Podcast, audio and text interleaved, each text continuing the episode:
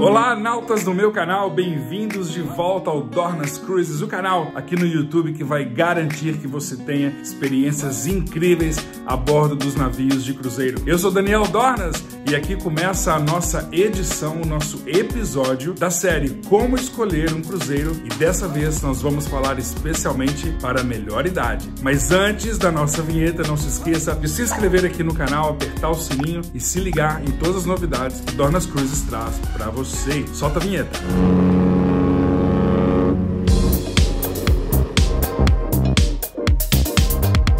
Antes de mais nada e continuar vendo esse vídeo, você tem que assistir o primeiro episódio piloto Como Escolher um Cruzeiro, para você entender tudo que eu vou falar aqui e não ficar perdido no meio do caminho. O vídeo está aqui no canal, você vai lá, assiste o piloto e volta aqui para ver o vídeo Como Escolher um Cruzeiro para a Melhor Idade. Bom, naquele vídeo eu falo sobre a época de fazer o cruzeiro, o que faz toda a diferença. Geralmente, quem está na melhor idade não quer saber de muita criança pelo navio, a não ser que você vá com a família e a família tem um plano específico para aquelas crianças. Mas você, vovó, vovô, que vai visitar o navio e quer sossego, evite as férias escolares. Seja no hemisfério norte no meio do ano, entre junho e o final de agosto, seja na América do Sul, entre o meio de dezembro e o começo de fevereiro. São as épocas que realmente o navio está lotado de crianças. Outra coisa que vai determinar a média da idade dos passageiros em um cruzeiro é a duração do cruzeiro. Geralmente, quem está na melhor idade procura com maior frequência os navios que fazem entre 7, 14, 21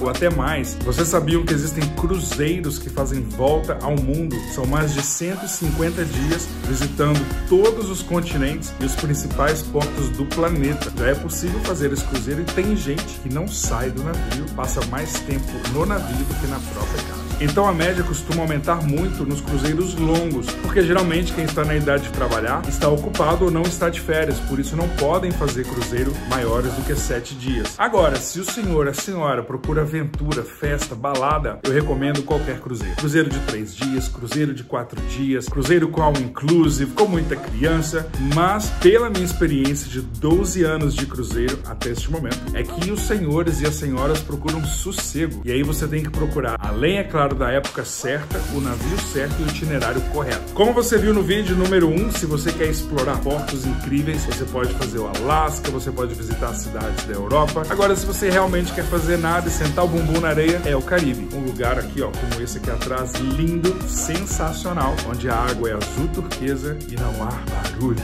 não há perturbação. É uma paz que faz até que dá até um negócio de tanta paz. Os cruzeiros de 14 dias às vezes são travessias. As travessias sim apresentam uma média de idade bem alta porque são 14 dias e o mais legal é que você pode conhecer o porto de origem ou porto final do cruzeiro quando você faz uma travessia. Além, é claro, de passar entre 7 e 9 dias em alto mar. Tem alguns cruzeiros que chegam a ficar mais tempo, mas na minha companhia o mais longo foi de 9 dias em alto mar sem parar. Imagine. A grande vantagem é que você vai encontrar grandes atividades, muita animação, shows inéditos, não repetem os shows todos os dias e você vai ter muita diversão ah, num cruzeiro de travessia. Agora, caso você tenha chegado em um navio e tem muita criança, muito jovem, muita festa, muito barulho, procure áreas nos navios que oferecem sossego. Nos navios da classe Oasis você encontra o Central Park, onde música não é permitido em som alto. Ah, no final do dia você tem violão, você tem violino, às vezes flauta, uma programação musical mais tranquila tranquila. Existem áreas nos navios que é proibido música. Esse sim é um sossego total. Os navios que têm solário também não têm permissão para música, a não ser uma vez ou duas vezes na semana à noite,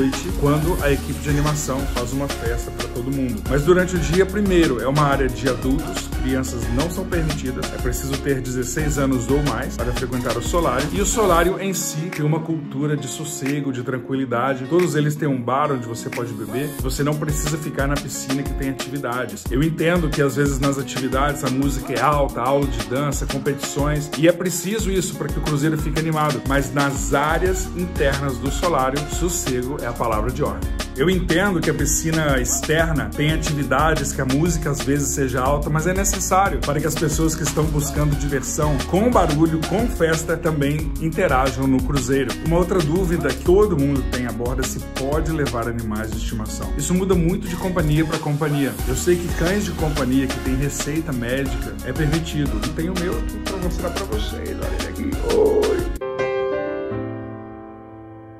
Mostrando pela primeira vez ele no canal. Esse é o Teodoro Wilson. É, manda beijo.